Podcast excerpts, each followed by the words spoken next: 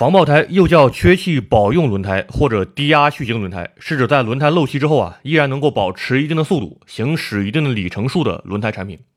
作为一种高级轮胎，防爆胎呢近几年有市场下沉的趋势啊，逐步开始在豪华车品牌中普及。比如说这个宝马的全系车型啊，几乎都标配了防爆胎。可以肯定的是啊，随着市场的逐步成熟呢，防爆胎将得到进一步的普及。因为啊，有了防爆胎呢，就不需要有备胎。备胎本身啊，不但占用后备箱存储空间，而且呢，还不利于实现车子的前后平衡配重。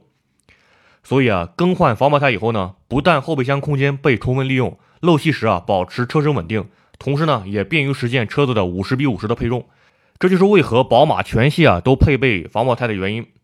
但防爆胎的缺点也非常明显，就是胎噪会比较大，而且呢，价格也会比普通轮胎更贵。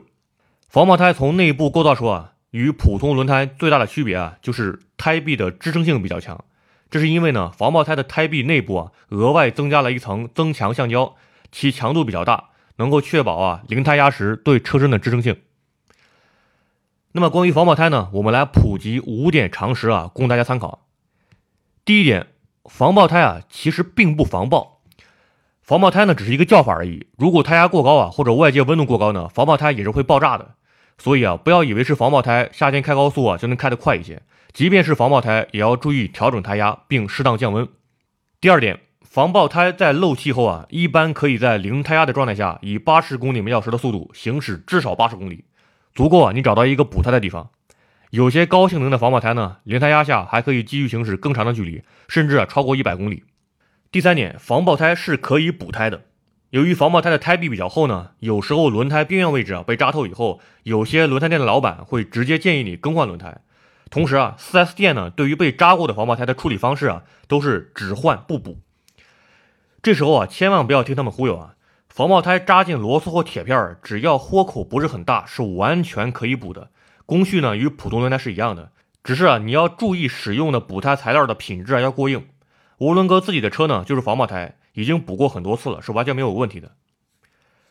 第四点，配备防爆胎的车啊，不一定就费油。虽然说这个防爆胎啊比普通轮胎要重一些，但是呢，配备防爆胎的车啊不需要备胎。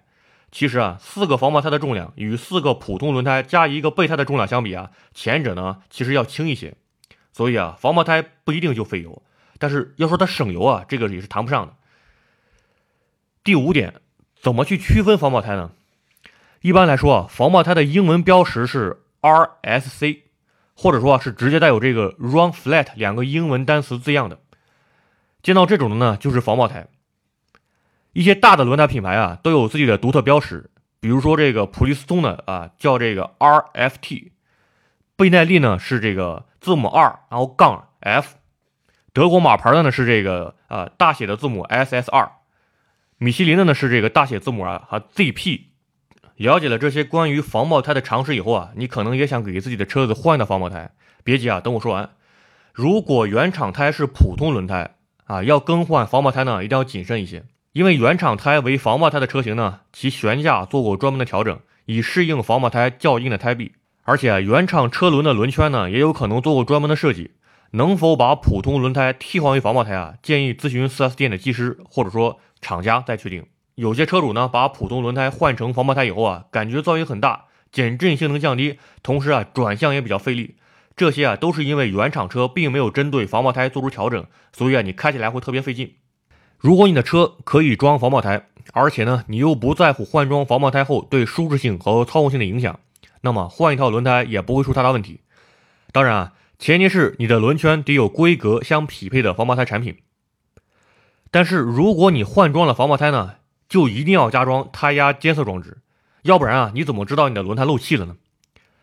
另外，如果你的车原厂胎啊就是防爆胎，那么为了降低胎噪、提升舒适性啊，想要换成普通轮胎的话，涡轮哥是相当不建议这么做的。